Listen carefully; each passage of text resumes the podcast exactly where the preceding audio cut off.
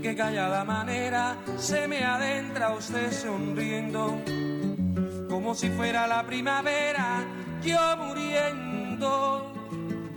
Y de qué modo sutil me derramó en la camisa todas las flores de abril.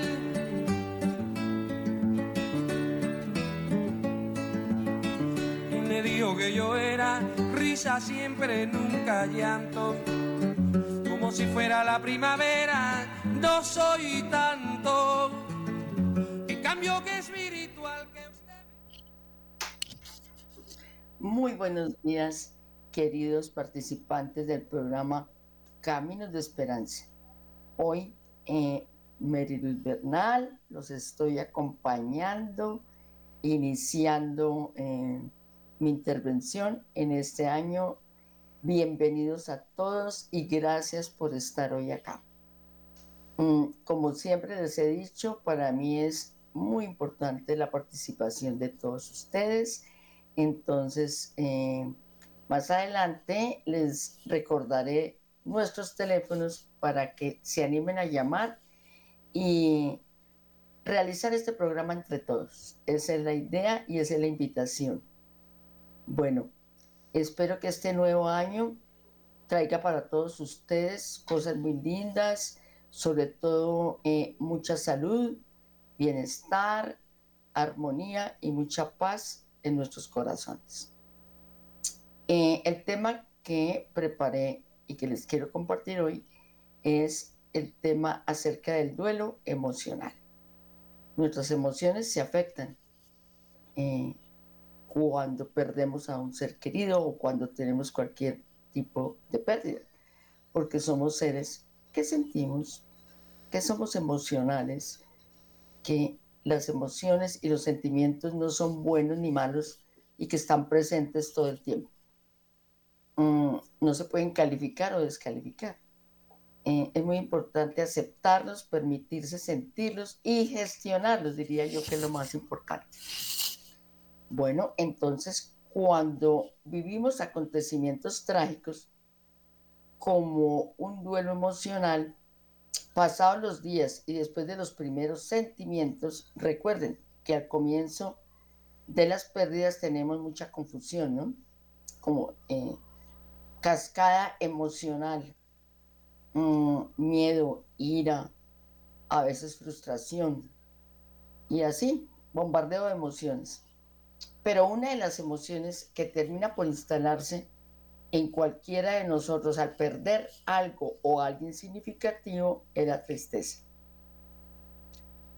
Experimentar el duelo emocional por la muerte de un ser querido o una ruptura de pareja o un abandono o cuando vivimos una partida no deseada. En definitiva, vivir la experiencia de una pérdida emocional diría yo que sobre todo sentir de un modo profundo la tristeza. Y para manejar esta intensa y a veces, a veces es desbordante emoción, hay que, como les decía hace un ratito, reconocerla, comprenderla y aprender a conducirla.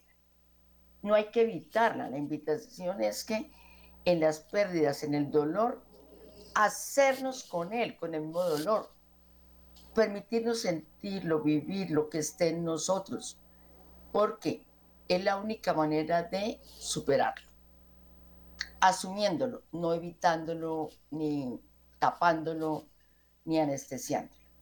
Bueno, eh, aquí quiero mencionarles que es una pérdida emocional, ¿no? Para ir entrando de lleno en el tema del duelo emocional. El duelo emocional es un proceso de qué? De adaptación que nos permite restablecer el equilibrio personal que se nos ha alterado por esta pérdida. Las consecuencias emocionales siempre están directamente relacionadas con la persona o personas que hemos perdido o con lo que hemos perdido, porque duelo ya lo hemos mencionado eh, en otras oportunidades, que vivimos duelo por todo tipo de pérdidas. No necesariamente el duelo es ante la muerte. Y también con el modo en que se ha producido la pérdida, ¿no? Entonces, ¿Qué persona perdí y de qué forma fue esa partida? ¿no? El tiempo de relación que tuvimos con la persona que perdimos, la intensidad del vínculo y las circunstancias eh, que se dieron alrededor de la relación. También influye mucho lo imprevisto de la pérdida. No es lo mismo una pérdida súbita, inesperada, a una pérdida mm, después de enfermedades terminales largas, después de un proceso de deterioro de salud de la persona, donde hay tiempo de hacernos a la idea de su probable partida. Pero todo lo súbito nos deja más en shock y es más complicado. A pesar del sufrimiento que causa entonces el duelo emocional, eh, decíamos que es un proceso, pero es un proceso necesario porque ayuda a adaptarse a esa misma pérdida. Eh, prepara para vivir sin la presencia de esa persona o personas. Y es fundamental para conducir o gestionar correctamente el vínculo afectivo de forma que sea compatible con la realidad presente. Bueno, su duración. Bueno, esa es una pregunta que se hacen los dolientes, ¿no? Mm, ¿Cuánto dura un duelo? Es muy variable, variable, perdón, pero podemos considerar que los dos primeros años son los más duros.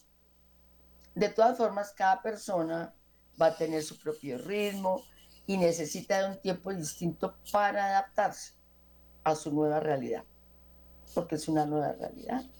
Vamos a vivir una situación diferente. Sobre todo, no hay que desalentarse, en la invitación. Confiemos en que vamos a salir adelante a pesar de lo doloroso y lo difícil de perder lo que amamos o a quien amamos. Bueno, sería bueno preguntarnos, además de la tristeza, ¿qué otras manifestaciones hay en una pérdida emocional? Entonces voy a mencionar algunas eh, emociones para que ustedes identifiquen. Tristeza, está muy presente desde luego. Enfado, culpa y autorreproche. Porque a mí, porque yo, porque él, que hice mal, si yo hubiera, si no hubiera. Malo si hice y peor si no hice. Bloqueo, quedamos en shock, bloqueados, como paralizados. Hay personas que sufren de ansiedad, muy ansiosos ante la situación, se tornan. Soledad, sentimientos de soledad, fatiga, rabia, impotencia ante la situación, anhelo, ¿no? De volver a estar con ellos o de recuperar lo que perdí alivio, algunos sienten alivio, insensibilidad, confusión, miedo y vacío. Algo de alivio cuando, por ejemplo, me quiero centrar en este, como cuando, por ejemplo, ha sufrido mucho nuestro ser querido. Y lo vemos con un deterioro muy grande, con mucho sufrimiento, con mucho dolor, Mm, y, esa impotencia y ya ni los medicamentos sobran y tienen que sedarlo y sigue la situación tan difícil. duele perder a ese ser querido, pero algo de alivio se siente por su descanso, ¿no? En ese sufrimiento. Bueno, también hay pensamientos, porque les decía que esto es como una cascada. Mm, y se alteran también y los pensamientos están como centrados en incredulidad. Esto no está pasando, no es verdad. Al comienzo, ¿no? Confusión, preocupación. Eh, algunas alucinaciones breves y fugaces. Lo vi, la sentí, lo olí. Bueno, sentido de presencia, percibir, notar su presencia, oír su voz sensación de irrealidad, como que estoy eh, anestesiado, como que eh, en automático, o como que esto es un sueño y no me está pasando a mí. Bien, sensaciones físicas, porque pues también las tenemos. Cuando emocionalmente estamos afectados, pues el cuerpo también habla, ¿no? También se manifiesta.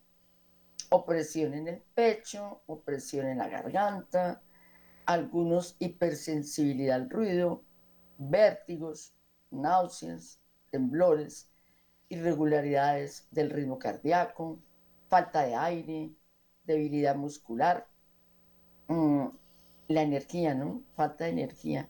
Un duelo y una pérdida sí que nos desgasta la energía, nos sentimos agotados. Se queda en la boca, vacío en el estómago. Bueno, y conductas. ¿Cuáles serían las conductas que presentes en el tiempo de duelo? Soñar con la persona que hemos perdido. Evitar recordatorios de la persona. Algunos evitan. Ver fotos, eh, ver videos, mm, entrar a la habitación, eh, ir a los lugares que compartíamos. No estoy diciendo que es lo aconsejable, quiero aclararles, sino que es lo que se siente. Suspirar, llorar, atesorar objetos que le pertenecían, buscarlo o buscarle y llamarlos en voz alta. Apatía, desgana y muchos, muchos presentan alteraciones en el sueño. Bueno, siempre asociamos duelo a la pérdida por muerte de un ser querido, pero recuerden que el dolor, la tristeza y el resto de emociones pueden ser de igual, ojo con esto, o mayor intensidad y complejidad en otras formas de pérdida. Y aquí voy a mencionar cuáles pérdidas. Pérdida de la salud, enfermedades graves. Pérdida de la juventud, la vejez, envejecer, sentir que estoy envejeciendo. Pérdida de la imagen física, engordar, adelgazar, desfiguración por accidente, desfiguración por enfermedad o tratamientos, por ejemplo, la pérdida de un miembro del cuerpo, pérdida de la fertilidad, cuando nos enteramos que hay imposibilidad de ser madre o padre de forma biológica, cuando se pierde un bebé en los abortos, pérdida de una estabilidad económica, pérdida de trabajo, eh, disminución del nivel de vida, ¿no? Aceptación de un cambio en el ritmo de vida por imposibilidad económica. Eso sí que se ve en estos tiempos. Pérdida de un ser querido, fallecimiento. En pérdida de un ser querido están el fallecimiento, rupturas sentimentales, enfrentamientos con amigos, con hijos, con familiares, etc. Un elemento común en la pérdida emocional y el consiguiente proceso del duelo emocional es que el desencadenante es un acontecimiento o una situación que no está bajo nuestro, bajo nuestro control y que conlleva emociones como impotencia, incredulidad, frustración, hasta desesperanza, incertidumbre y definitivamente la tristeza. Mm, ¿Cura el tiempo la muerte de un ser querido? Sería una pregunta también muy interesante y que también me la hacen eh, repetidas veces. Científicos de la Universidad de Yale han estudiado las fases psicológicas del duelo, entrevistando a más de 200 viudos y viudas a los 6 y 11 meses después de perder a sus parejas. Este es un estudio. El sentimiento más intenso que se encontró como resultado es el de aceptación. Yo considero por mi experiencia clínica que la aceptación es lo más complejo en el duelo. Eh, en el estudio se encontró que después de la aceptación seguía la añoranza también es frecuente desarrollar una depresión. Lo habitual es que a partir de los seis meses se vaya aceptando el fallecimiento de la pareja y las emociones negativas bajen de intensidad. aunque el cerebro tarda años en superar las secuelas de, pues, del dolor que esto causó. Estos son los resultados de este estudio que es interesante eh, para que nos dé luz e información de, de, lo que se vive en el duelo, ¿no? Y de lo que se ha estudiado científicamente. Bueno, ahora quiero hablarles de 10 cosas eh, que hacer para disminuir la tristeza y el sufrimiento ante la pérdida. Pero acá voy a recordarles nuestros teléfonos, mis queridos participantes, para que se animen a llamar. Recuerden, si tienen inquietudes eh, que yo les pueda aclarar, en las que yo pueda orientarlos, o si quieren dar un aporte, bienvenidos. Qué lindo y qué especial hacer este programa con ustedes. Bueno, nuestros teléfonos son 601 74 600 91 601 746 0091 y el 319 765 0646. Repito este último. 319-765-0646. Bien, continuamos con nuestro tema. Entonces les decía que les iba a compartir 10 cosas que nos pueden ayudar para disminuir y trabajar. Eh, ahí está el aire, en nuestros números, para que ustedes puedan participar. Bien, entonces es importante disminuir el sufrimiento, pero nos hemos detenido a pensar qué es este sufrimiento.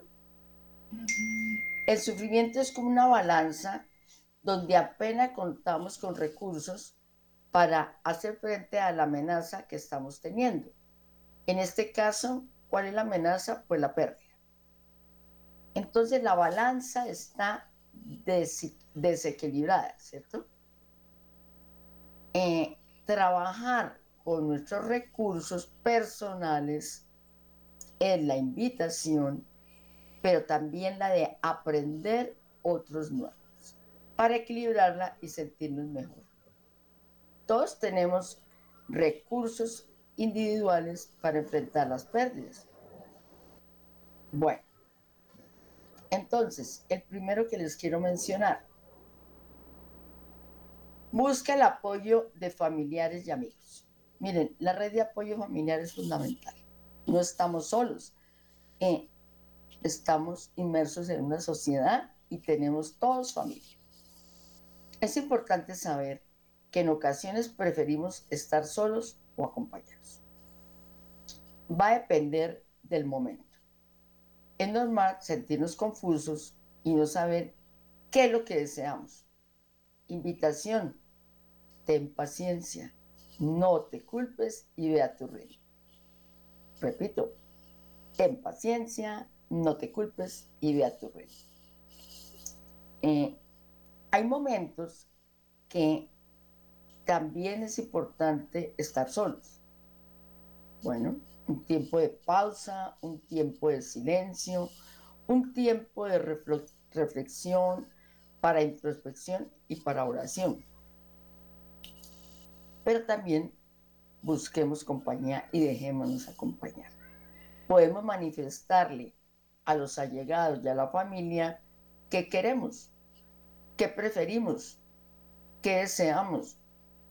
Entonces, que entiendan que hay momentos que si quiero tener mi espacio solo, me lo permitan y pues yo buscarlos cuando mm, quiera estar acompañado. Porque si les informamos, pues va a ser claro para ellos y van a entender cómo acompañarnos. Bueno, pero si no comunicamos, pues muchas veces los amigos y los familiares deciden por el doliente, le organizan actividades, le organizan temas para el que no está listo, pero es que no hay comunicación.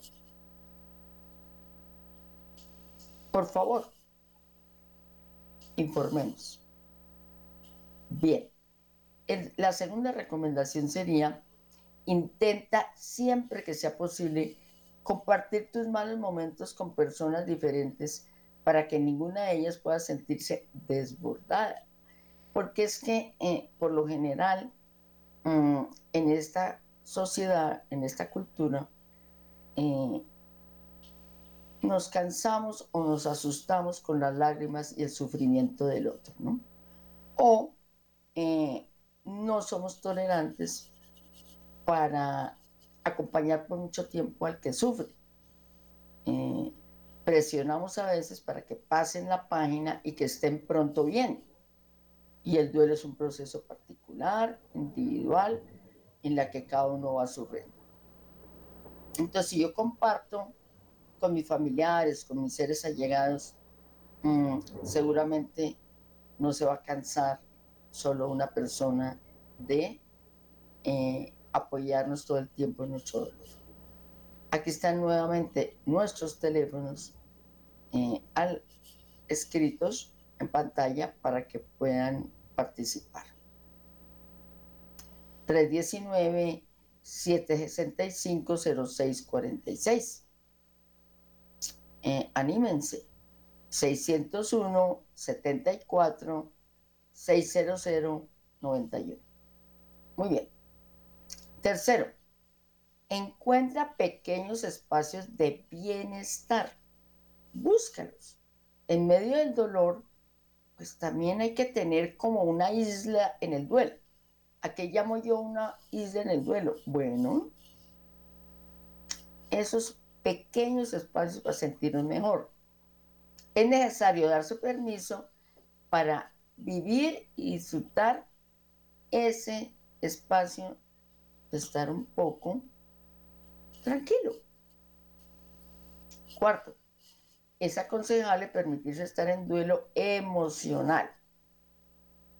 Sí, como yo les decía, hacerse al dolor, sentirlo, vivirlo, que esté en mí, pero a la vez también es positivo irse marcando pequeñas obligaciones con la finalidad de no aislarse. En el duelo no es sano el aislamiento total, ¿no? El aislamiento total. Y ayuda a recuperar, ¿no? Nuestra vida familiar, social, laboral y personal. Poco a poco. Quinto, este sí que es importantísimo de verdad y quiero resaltar que lo tengamos muy, pero muy en cuenta. Porque también en mi práctica clínica lo veo con mucha frecuencia. Intenta evitar tomar decisiones importantes de forma precipitada. Y lo que veo es que la, muchas personas mm, toman eh, decisiones en tiempo de dolor agudo y no es el momento, no estamos listos, estamos muy emocionales, muy afectados. En ocasiones la emoción em, es la que intenta controlar esa decisión, ¿no? Y no siempre va a ser la aceptada, ni la más beneficiosa para nosotros. Esperemos un poco que el dolor baje, se nivele, eh, decante, diría yo, eh, para tomar decisiones más objetivas. Bueno, queridos participantes, em, anímense a llamar, por favor. Mm, nuevamente les digo nuestros teléfonos, aunque están acá en pantalla. Para que mm, podamos hacer nuestro programa entre todos. 601 746 0091 319 765 0646. Bien, eh, en el caso que la pérdida sea una persona, te puede ayudar a expresar emociones pensamientos, ¿no? En el diario emocional de, que yo les he mencionado repetidas veces acá. Un diario que durante mi pérdida y mi proceso de duelo voy escribiendo día a día cómo me siento, cómo estoy, qué sentí en el día de hoy, diario o emocional, de lo que siento. Acá es muy terapéutico. También les recomiendo cartas dirigidas a las personas que partieron. Por ejemplo, las cosas que no se dijeron, reconciliarnos con ellos, pedir perdón, perdonarlos. Recuerden que no existen las relaciones perfectas, ni la mía hacia ellos, ni la de ellos hacia mí, porque las relaciones perfectas no existen. Y mm, agradecer, por ejemplo. Esas cartas dirigidas a la persona son muy sanadoras. También puede ser útil crear un espacio de recuerdos un álbum con fotos, un video, que hoy en día tenemos la facilidad de toda esta tecnología. Mm, un video es algo muy bonito, eh, con la música que le gustaba, la música que representaba algo para la relación. Mm, una caja de recuerdos que siempre lo recomiendo ojalá hacerlo con los niños, porque los niños también viven el duelo, son parte de la familia. Y es bonito darle la oportunidad de nosotros como adultos decorar la caja con ellos, junto a ellos, y mm, que ellos escojan qué quieren del abuelito, del papá, de la mamá, del hermanito, del ser querido que partió. Bueno, creo que hay una eh, llamada. Buenos días. Buenos días, ¿cómo está, doctora? ¿Qué tal? Doctora, es que no alcancé a, llegar al programa, sino estaba escuchando los pasos que usted da y mis papás sufrieron, o sea, es decir, ellos estaban en medio de su enfermedad estable, pero entonces ya ahorita hay que bañarlos, hay poca visión de mi papá eh, hay que estarlo porque tiene un cáncer de piel y mi mamá hace poco tuvo un derrame, pero ella es funcional, pero de igual manera tiene, los médicos dicen que es Alzheimer, pero otros médicos dicen que ella es una eh, enfermedad senil, o sea que ella no recuerda muy bien las cosas, entonces también hay que bañarlos, prepararles todo. Y cuando los fines de semana que uno tiene turno me siento muy mejor dicho, como que me da esa rabia yo y como que rechazo esa situación que corra, venga para acá, que no puede uno ir a la Eucaristía y uno se siente malvado. ¿Me hago entender, doctora? es como no... Como culpable, ¿no?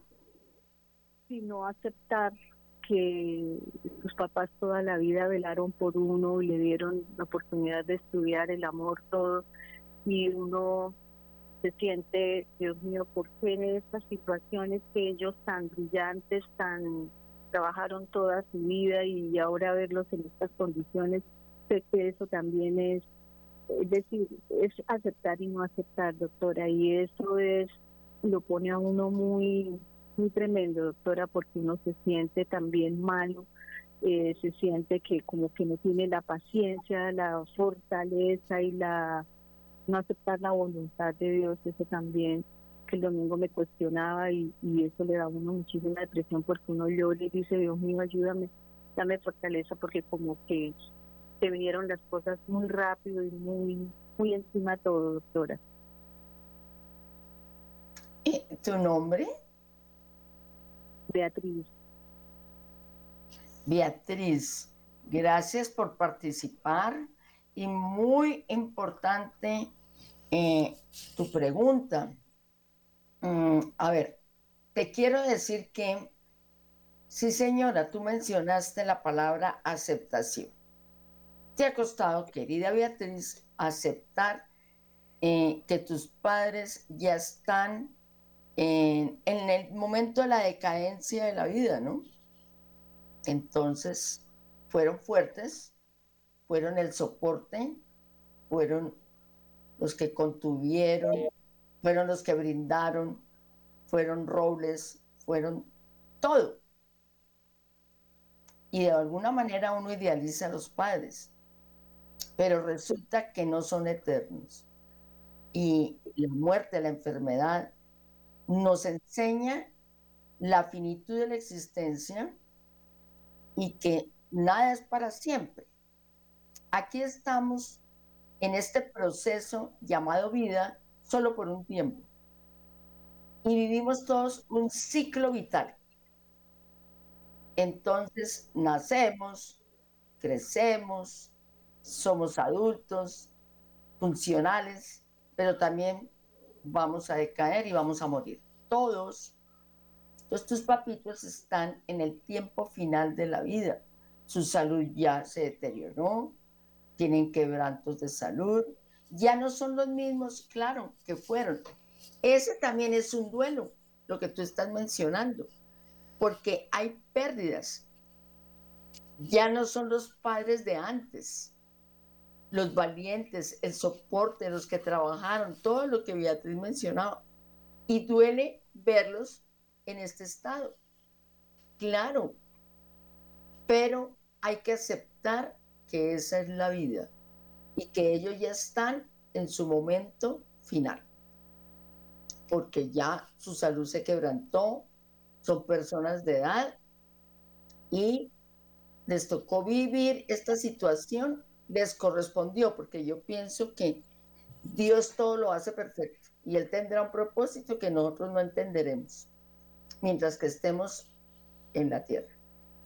Pero a ustedes como familia y a ti, Beatriz, concretamente, te correspondió vivir esta situación de los dos simultáneamente enfermos, porque aún están vivos ambos. Eh, entre más Beatriz, resistencia a aceptar esta condición real y actual de tus papitos, más vas a sufrir. Porque a lo que uno se resiste, eso persiste. Entonces tú haces resistencia y eso te acarrea sufrimiento, rechazo, dolor, no aceptas, estás peleando, por decirlo de alguna manera, y batallando contra una realidad que no puedes cambiar. La realidad es que ellos ya están en un camino en que están terminando su vida.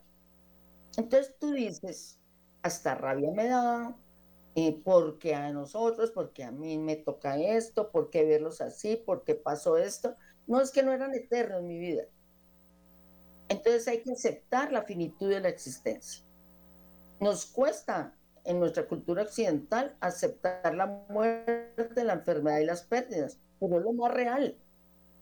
Y yo te diría que esta es una oportunidad. Y es a lo que te quiero invitar, que cambies como tu percepción y que cambies mm, la manera de ver la situación.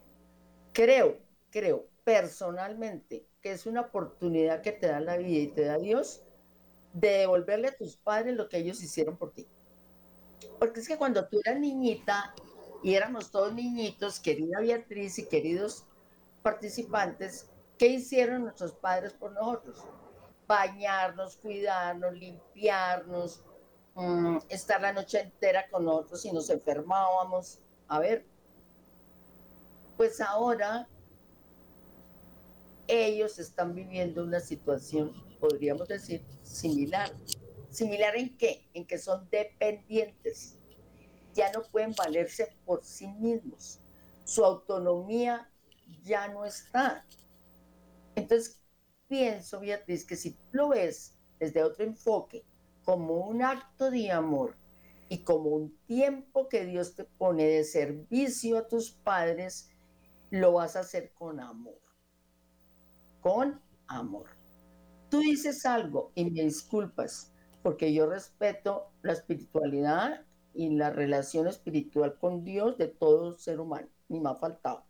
Pero tú dices, ni tiempo tengo a veces de ir a la Eucaristía. Mira, Beatriz, con todo respeto, yo creo que Dios es un Dios de amor. y que Dios entiende que si no a la Eucaristía porque estás cuidando a tus padres, pues es como si estuvieras en un acto religioso en la iglesia, porque es que uno de los mandamientos mm, de Dios es honrar a padre y madre. Y honrar a padre y madre es cuidarlos cuando necesiten y ellos sí que necesitan de ti en este momento. Puedes ver la Eucaristía por televisión con ellos, sí, no te estoy diciendo que no la veas porque está para las personas enfermas y para los cuidadores primarios, y eh, hacer tu acto también eh, pastoral cuidando a tus padres. Es una manera de servirle a Dios. Entonces, y la vida y el mismo Dios te lo va a premiar. Eh, querida Beatriz, tómalo como servicio, tómalo todo con amor. Nos corresponde. ¿Y por qué nos correspondió? Porque Dios quiere que cuides, pero de la mejor manera a tus papitos, pero con amor. Que el tiempo que les dediques es porque es un acto de amor incondicional. El verdadero amor, por lo menos, querida Beatriz, el que Dios me ha enseñado a mí, como yo concibo, de parte de Dios, es el amor incondicional. Bueno, ya habrá tiempo para otras cosas. Creo que, si no estoy mal, Eclesiastes 3.1 dice, todo tiene su tiempo. Habrá tiempo para asistir presencialmente a la iglesia, para ir al cine, para hacer otras cosas, como ya lo hubo, pero este es otro tiempo. Y cuando tus papás no estén, cuando ya tus papás mueran, parten, vas a sentir paz en tu corazón, porque vas a sentir que les cumpliste en vida y cuando ellos más necesitan porque ahora son dependientes, como fuiste tú un día de bebé. Con todo el cariño te digo esto. Gracias por participar, querida Beatriz. Y hay otra llamada.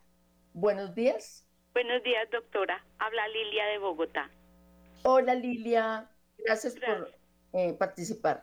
Gracias, doctora. Mi problema es este, doctora. Mi mamita falleció. Va a ser ahorita en febrero, cumple ocho meses. Eh, eh, yo vivo en Modelia yo fui casada, viuda, quedé con cuatro hijos, pero en este momento ya todos hicieron su vida. En este momento estoy con mi padre. Él tiene su casa, él vive en el Calvo Sur. Ellos, allá, allá hay cinco hermanos, somos ocho, fuimos nueve, pero una niña murió. Ocho, cinco hermanos están en este momento ahí, uno separado, otro con las niñas, bueno, están ahí en la casa de mis padres. Doctora, mi padre se vino para acá, para mi casa, que yo estaba sola y, y me lo traje unos días para que él, porque es que en la casa pues los recuerdos de mi mamita a todo momento. Entonces, ahorita en este momento, mi padrecito dice que él no quiere regresar a su casa. Le dije, padre, su merced es el, es el dueño de, de esa casa, su merced tiene que estar allá. No, él dice que él no se va y mis hermanos furiosos conmigo, les digo, mire, a mí me interesa la opinión de mi padre porque él tiene 94 años, doctora, pero está consciente, él está al tanto de todo. Entonces yo le digo, mire, a mí lo que cuenta y mis hijos me dicen, mi hijo es vive aquí en mi vecinito. Dice, "Mami, lo que diga el abuelo." Nosotros es lo que diga mi padre porque él es en este momento, él es consciente, yo salgo con él a caminar, así como está diciendo ahorita la doctora, cuando él me cuidó a mí todo, yo ahorita le estoy dando la vuelta de mano, estoy pendiente de él, sus medicamentos, le toca aplicar la insulina, el control médico, los ojitos, todo. Pero él en este momento está bien, doctora, pero tengo problemas con mis hermanos, ellos no han entendido que mi padre aquí, allá en la casa discuten, pelean, hay niños chiquitos, en este edad uno ya quiere estar como en paz de Dios, doctora, y ellos como que no entienden que mi padre ya quiere estar es tranquilo, que no lo afanen ni lo molesten, que gritaron, jugaron, los niños suben, bajan, corren, en la casa de tres pisos. Entonces, doctora, estoy en ese dilema, mis hermanos. Claro, un conflicto familiar, ¿no? Sí, sí, doctora.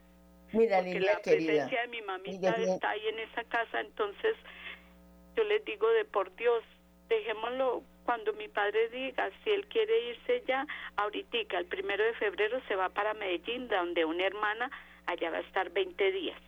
pero entonces él dice que él se vuelve para acá, que él no va para la casa. Entonces, doctora, ahí estoy yo en ese volate. No, imagínate, pues es que vive mucha gente en la casa de él. Y, y lo que tú dices, Lilia, tienes toda la razón. Em, necesita ya tranquilidad, seguramente se siente amorosamente cuidado por ti. Qué lindo, Lilia, te felicito. Esa es la actitud que debemos asumir con nuestros padres. Em, él se siente amado, cuidado, tranquilo, pues por eso quiere estar contigo, ¿sí? Por tus cuidados. Y acuérdate que es el único mandamiento con promesa, honrar a padre y madre. Esto te va a traer muchas bendiciones a tu vida, estoy segura. Tú lo estás haciendo muy bien pero es tema de eh, comunicar. Yo pienso que apoyada en tus hijos, que veo que ya son adultos, que son conscientes de la situación, eh, pues hagan una reunión familiar donde todos puedan expresar, porque es que la comunicación es saber y tener en cuenta eh, la expresión, permitir la expresión de los demás y también una vez uno escucha las necesidades y los planteamientos de los demás, entonces uno aporta los de uno. Es mejor empezar, eh, te recomiendo, por escuchar a los demás. Y así tú te vas haciendo una idea, un esquema de la situación y luego la intervención de ustedes. Apoyar a tus hijos. Miren, es así, totalmente cierto es lo que él quiera, porque aunque él tiene 94 años, es lúcido, tiene capacidad de decisión y es una persona con autonomía. Entonces hay que respetar las necesidades de él. Eso es lo que hay que tener primero en cuenta. Que no lo tomen como que tú te lo estás secuestrando, sino todo lo contrario. También es como tú les plantees la situación. La vida querida Lilia y queridos participantes, es de estrategias. Entonces, así como uno planea, diría yo, una junta directiva y la prepara, pues esto es como una junta directiva familiar, es llevar todo preparado, pero también con estrategia, no haciendo sentir a los demás que están obrando mal, hacerlos sentirse juzgados o señalados, sino más bien expresándote desde lo que ustedes sienten. A ver, un ejemplo, Lilia. Eh, yo siento que es un momento que Dios y la vida me pone para cuidar por un tiempo a mi papá. Entonces, permítame en este momento cuidarlo, ver de él, lo hago con amor. Entonces, de, y él quiere, pues démosle esta oportunidad. Más bien como invitación, de una manera más tranquila de parte de ustedes, hacerles entender que les permitan tenerlo el tiempo que quieran. Y muy bien que vaya a Medellín ante familiar, porque le ayuda, ¿no? Le ayuda.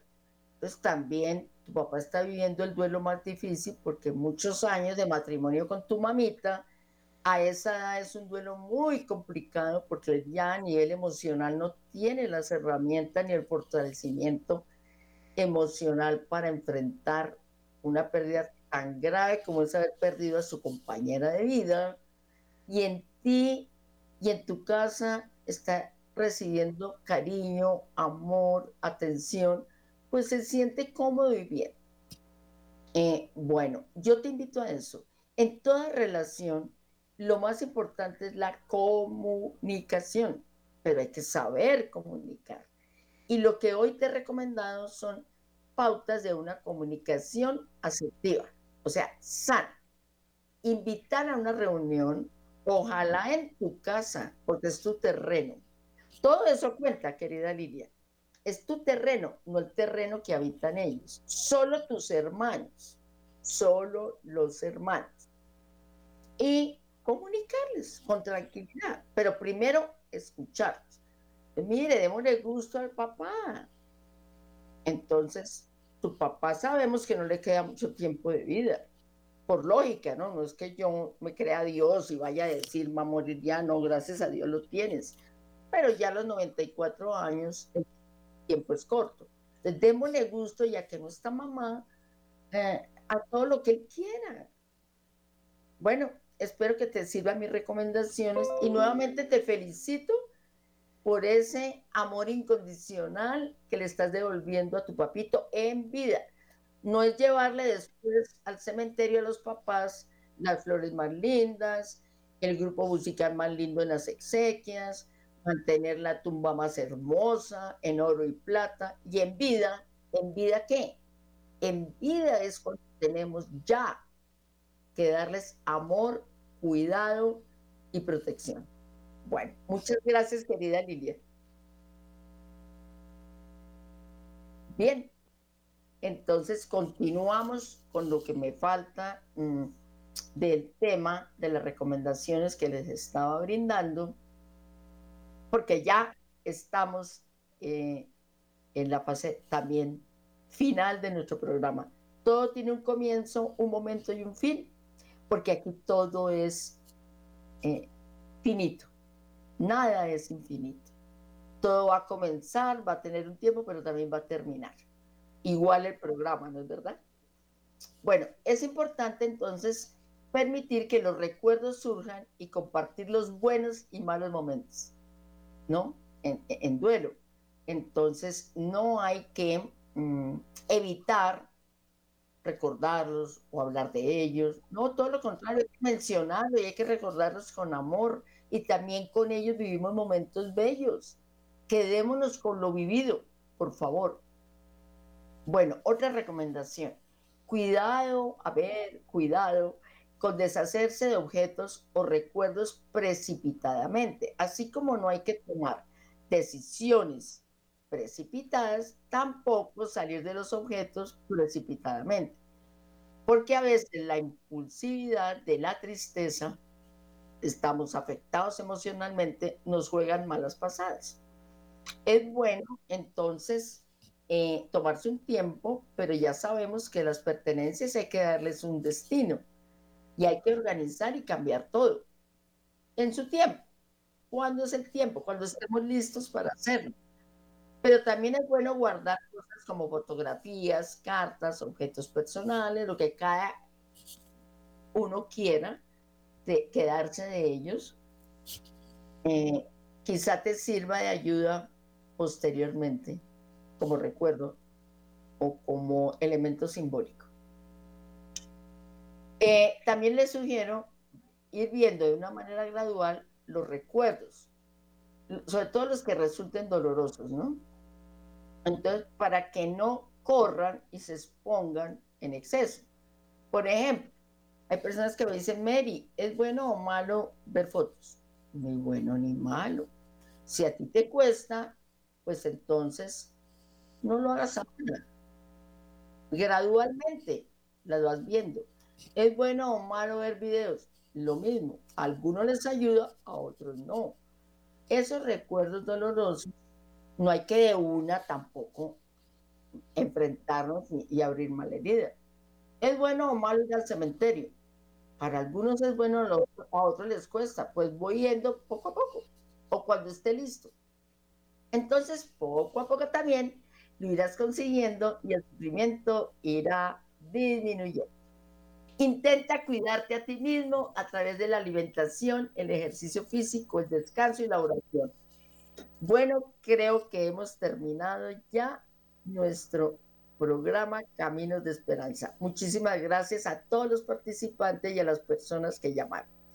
Dios los bendiga y que tengan un lindo resto de día. Buenos, buenas, buenos días, perdón.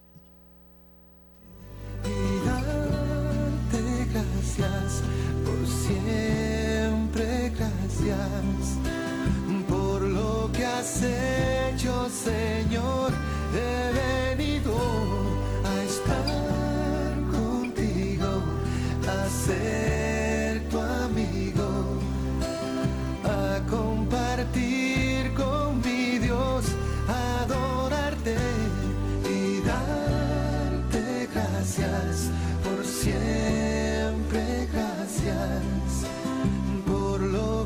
hecho, Señor, con